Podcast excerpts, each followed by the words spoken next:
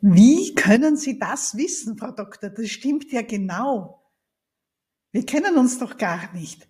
Ja, so fühle ich mich. Aber ich dachte, das ist alles ganz normal.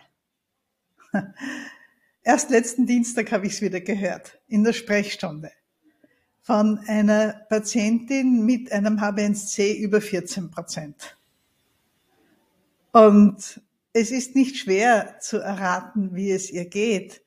Und natürlich kann ich ihr Symptome, Beschwerden auf den Kopf zusagen, nach fast 30 Jahren Begleitung von Menschen mit Diabetes mellitus Typ 2. Wir reden in diesem Podcast so viel über Diabetes. Aber diesmal soll es einmal darum gehen, was spürt man denn wirklich, wenn der Zucker ganz, ganz, ganz hoch ist? Wie geht's einem dabei? Denn zum Glück erleben das viele Menschen mit Diabetes gar nicht. Und doch, glaube ich, ist es wichtig, auch das einmal gehört zu haben. Denn ja, Diabetes ist auch eine sehr ernste Krankheit. Bleiben Sie dran, hören Sie zu.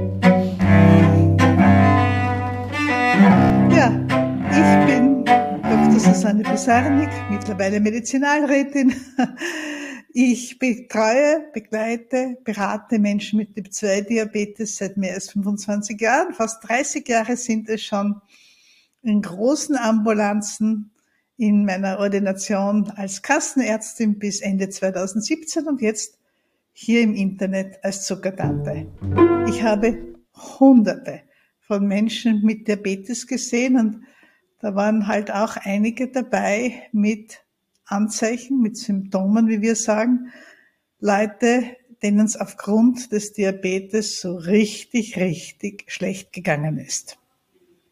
Was heißt das jetzt, es geht mir schlecht?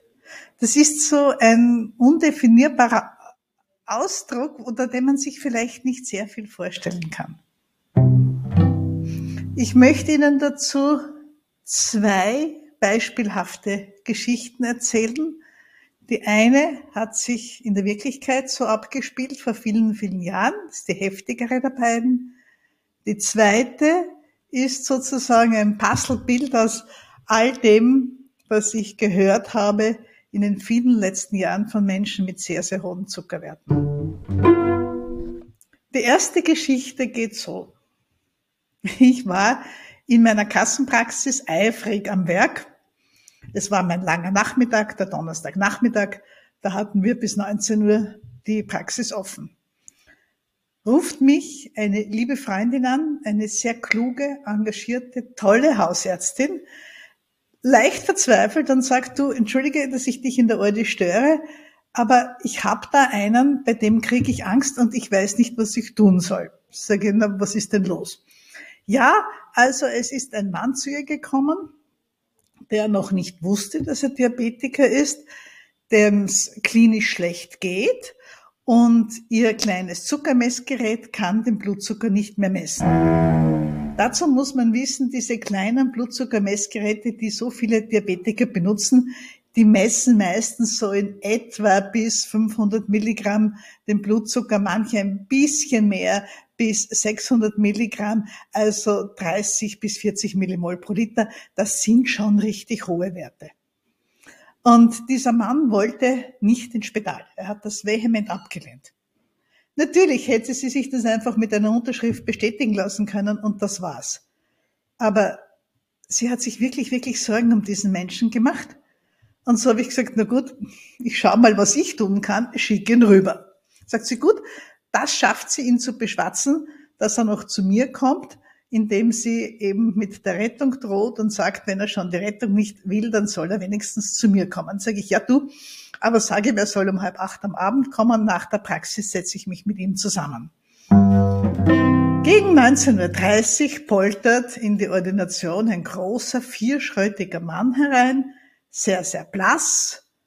Er ist vorsichtig gegangen, hat die Füße etwas nachgeschleift und hat wenig Körperspannung gehabt. Er hat so richtig, wie wir in Österreich sagen, lätschert gewirkt. Weich, ohne jede Kraft hat sich auf den Sessel bei mir plumpsen lassen und sprach als erstes, wie nicht anders zu erwarten, also, Doktorin, ins Spital gehe ich aber nicht. Genauso wie zu erwarten. Ich lehne mich zurück und sage, Moment, erzählen Sie mir doch bitte mal Ihre Geschichte. Was ist denn überhaupt los? Und was mich besonders interessiert ist, warum sind Sie gerade heute zu meiner Kollegin in die Praxis gegangen? Was war denn da, dass Sie zum Arzt getrieben hat, wenn Sie doch Ärzte nicht mögen? Und er sagt, na ja, um es kurz zu machen, er war, er ist, war, ist, er müsste schon in Pension sein. Okay, er war Lastkraftwagenfahrer und ist durch halb Europa unterwegs gewesen mit einem großen Sattelschlepper, mit Anhänger. Das stellen wir uns jetzt einmal bildlich vor, bitteschön. Und er hat schon die letzten Monate gemerkt, dass er immer müder geworden ist und sehr häufig bei Raststätten rausfahren musste, weil er halt pinkeln musste oder das gleich am Straßenrand erledigt hat. Das nächste, was passiert ist, war, dass seine Kumpel, seine Freunde, Bekannte, mit denen er sich getroffen hat, an den Stellplätzen am Abend, da kennen sich ja viele untereinander, das Team schon gesagt haben, du, dir geht's nicht gut. Du schläfst ja sogar beim Essen ein. Ist es wirklich klug, dass du so Auto fährst? Geh doch zum Arzt. Nun war er aber von der Sorte, die von Ärzten nicht sehr viel hält. Also ging er nicht zum Arzt. Ich habe mir das angehört und habe dann gesagt, ja, und was war jetzt anders? Sagt er, na ja, in der letzten Nacht, also in der Nacht von Mittwoch auf Donnerstag, da ist er von, ich glaube, Mitteldeutschland reingefahren nach Österreich über die Autobahn.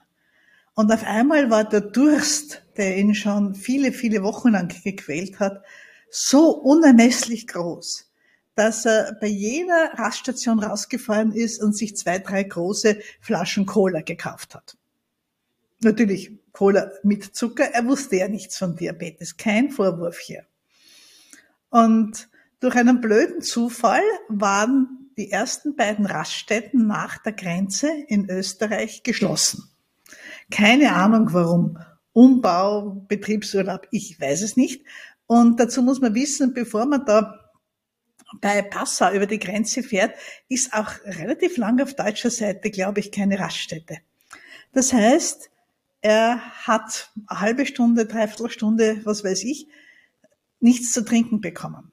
Und da hat dieser Mann solchen Durst bekommen, dass er mit seinem Sattelschlepper mit Anhänger rechts rangefahren ist und sich den dreckigen Schnee vom Straßenrand geholt hat, es war Winter, und den auf irgendeinem heißen Teil, der Kühlerhaube oder was, was diese Autos da haben, irgendwo auf einem heißen Blech geschmolzen hat, mit den Händen aufgefangen hat und aus den Händen getrunken hat. Und das hat er mehrmals gemacht. Und das hat ihm dann Angst gemacht. Und dann ist er vorsichtig über die Autobahn in der Nacht zurück nach Wien gefahren. Wir wollen uns jetzt lieber nicht vorstellen, dass man mit einem ganz schwer entgleisten Zucker ein derartig großes Gerät über die Straße bewegt, aber zum Glück ist nichts passiert. Hat den das Auto, den Lastwagen abgestellt dort, wo er halt hin musste. Ich glaube, bei seiner Firma.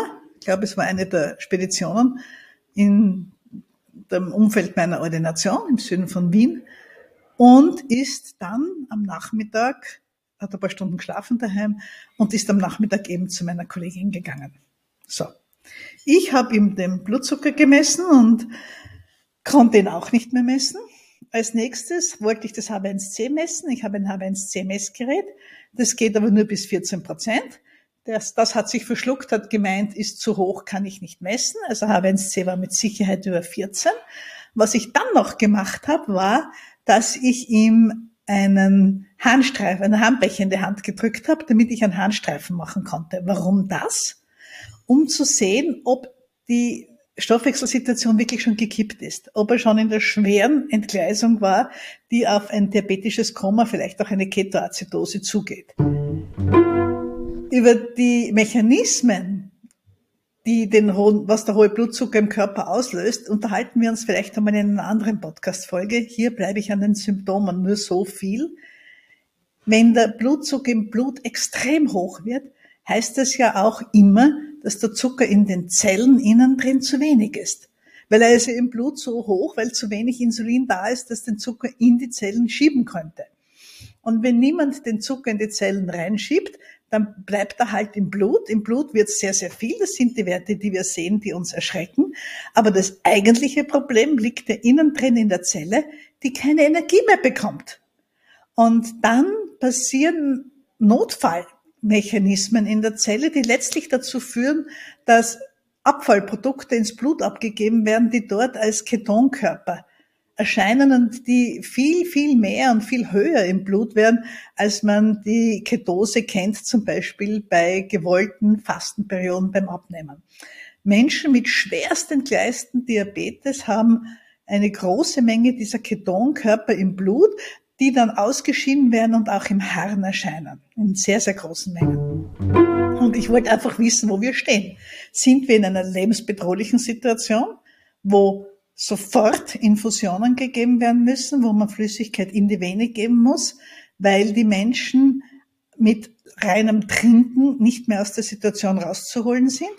Oder ist es einfach, einfach unter Anführungszeichen, ein Blutzucker, der sich über Monate raufgeschraubt hat und jetzt halt extrem hoch ist, aber nicht akut lebensbedrohlich? Nun, er hatte Spuraceton im Hahn, das ist klar bei so hohen Zuckerwerten, aber das ist halt nicht wirklich lebensgefährlich. Was mache ich jetzt? Schicke ich ihn ins Spital oder nicht? Die nächste Frage war, sagen Sie mal, schlafen Sie eigentlich am Abend und in der Nacht alleine oder haben Sie einen Partner oder eine Partnerin? Nein, nein, er hat eine Frau und die ist eh schon ganz gespannt, weil die meint auch, dass er eigentlich ins Spital gehört. Aber er geht dort nicht hin. Sag ich, gut. Können wir die Frau dazu bitten? Ja, die sitzt unten im Auto. Sag ich, gut, sie soll raufkommen. Kam die Frau dazu und dann habe ich mit den beiden besprochen, was los ist. Nämlich ein frisch aufgetretener Diabetes, wahrscheinlich Typ 2, weil wir erinnern uns, seine Bekannten ja schon seit Monaten ihn aufmerksam gemacht haben, dass er schlecht ausschaut, dass es ihm schlecht geht. Das hat sich also langsam und über lange Zeit entwickelt. Außerdem war er groß, stattlich, ich werde jetzt nicht sagen dick, aber sehr, sehr kräftig. Auch vom Aspekt her, vom Alter her, also eher Typ 2. Aber natürlich kann man in so einer Situation den Typ 1 nicht ausschließen. Typ 1 ist eine Autoimmunerkrankung und der ist es völlig egal, ob man dick oder dünn ist. Also auch ein beginnender Typ 1 macht hohe Blutzuckerwerte und das kann natürlich auch bei Übergewichtigen sein. Die nehmen dann nur infolge der Krankheit ab, wenn es nicht rechtzeitig erkannt wird. Ich habe also mit den beiden gesprochen, habe ihnen das alles erklärt und vor allem die Warnsymptome einer echten Stoffwechselentgleisung. Erbrechen, äh, Bauchschmerzen, dass die Atmung sich ändert, dass diese Atmung entsteht, die nach Aceton riecht, also beginnendes diabetisches Koma. Und ich habe der Frau einfach gesagt, schauen Sie, Sie sehen doch, wie es Ihrem Mann jetzt geht.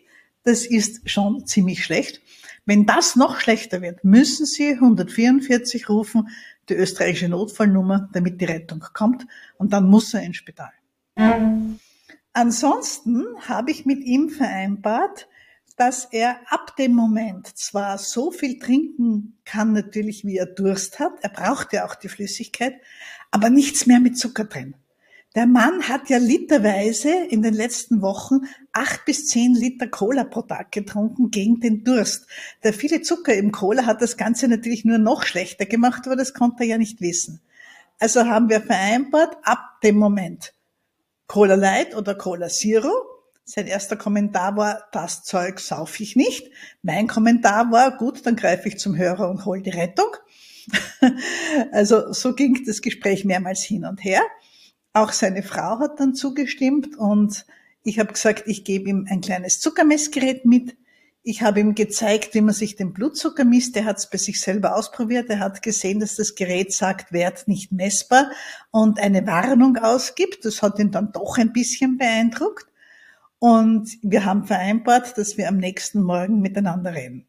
Wir haben dann am Freitag so im drei bis vier Stunden Takt telefoniert und Freitagmittag war dann der erste Zucker am Handy 496.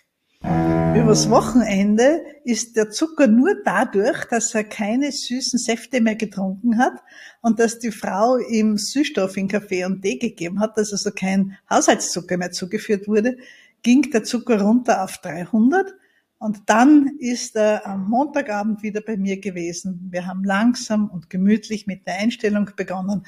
Und er wurde ein ganz, ganz geschickter, gut informierter Diabetiker, der seine Zuckerwerte regelmäßig kontrolliert hat und der dann äh, zuerst einmal Pause gemacht hat, bis er besser eingestellt war, also in Krankenstand gegangen ist und der jetzt der dann den Job gewechselt hat, weil er mit Lastwagen, mit dieser Krankheit auch selbst eingesehen hat, dass es nicht schlau ist äh, und er ohnehin schon überfordert war von dem Job. Ich habe ihn lange, lange Jahre betreut, bis ich dann die Praxis geschlossen habe, 2017. Da ist es ihm richtig, richtig gut gegangen und ich hoffe, das tut es auch bis heute noch. Das einmal als plakative Geschichte, was Typ 2 Diabetes so an Symptomen auslöst. Die zweite Geschichte, die ich Ihnen erzählen will, die verschiebe ich jetzt auf nächste Woche. Denn ich möchte diese Podcast-Episoden ab jetzt ein bisschen kürzer halten. Ich habe von mehreren von Ihnen die Rückmeldung bekommen, dass es angenehmer ist, wenn es zumindest nicht länger als 20 Minuten ist. Und daran würde ich mich gerne halten. Ich baue also heute einen kleinen Cliffhanger ein und sage, in der nächsten Episode, nächste Woche, erzähle ich Ihnen, wie das ist, wenn die Zuckerwerte höher sind, aber nicht anhand einer solchen doch extremen Ausnahmegeschichte, sondern dann erzähle ich Ihnen, wie es Menschen geht, die jetzt nicht Blutzucker haben, die jenseits von Gut und Böse sind, die viel, viel, viel zu hoch sind, sondern wie es Menschen geht, die bei der Entdeckung der Krankheit Blutzuckerwerte nüchtern von, sagen wir mal, irgendwas zwischen 180 und 350 haben. Die spüren natürlich weniger und vor allem andere Anzeichen. Aber auch da gibt's ganz, ganz typische Verläufe, die bei jedem gleich sind und sie glauben nicht, wie alle diese Menschen froh sind nach ein paar Monaten und wie viel sie sich besser fühlen, wenn die Zuckerwerte dann besser werden. Das war beim Lastkraftwagenfahrer natürlich auch so. Er und seine Frau waren ein halbes Jahr später zufrieden und froh und dankbar, dass es ihm wieder so gut gegangen ist, wie es ihm im letzten halben, dreiviertel Jahr halt nicht gegangen ist, bei weitem nicht. Damit beende ich für heute und möchte wieder mal darauf hinweisen, wenn Sie Fragen zu Typ 2 Diabetes haben, die Sie beantwortet bekommen möchten. Wenn Sie sozusagen eine Versicherung gern hätten, dass Sie Diabetesfragen jederzeit stellen können und in einer Live-Sprechstunde der Zuckertante Antwort erhalten oder wenn es dringend ist, auch zwischendurch per E-Mail oder Video, dann schauen Sie sich unseren Club für Menschen mit Typ 2 Diabetes an. In unserem Clubbereich gibt's viele, viele Videos zu vielen Diabetes-Themen. Es gibt Kochrezepte, alles Mögliche. Und das Herzstück ist eben diese Live-Treffen, wo Sie immer, wenn gerade was brennt, Antwort auf Diabetesfragen bekommen, auch wenn Ihr Arzt oder Ihre Ärztin einen Termin erst in ein paar Wochen hat oder halt wieder mal zu wenig Zeit war, um etwas ausführlich zu besprechen. Ich glaube, sowas zu haben, kann ein gutes Gefühl geben und ein bisschen sowas wie eine Rückversicherung im Verlauf einer chronischen Krankheit. Das ist neu. Das gibt's in der Form im Moment, glaube ich, im deutschen Sprachraum nur bei der Zuckertante. Schauen Sie sich bei mir mal um. Den direkten Zugang zu mir finden Sie unter www.zuckertante.at und dann Schrägstrich Club. Aber die Seiten der Zuckertante haben überhaupt so einiges zu bieten. Ich verabschiede mich mit dem alten Gruß der Zuckertante. Die Zuckertante grüßt und wünscht allzeit gute Werte. Machen Sie es gut.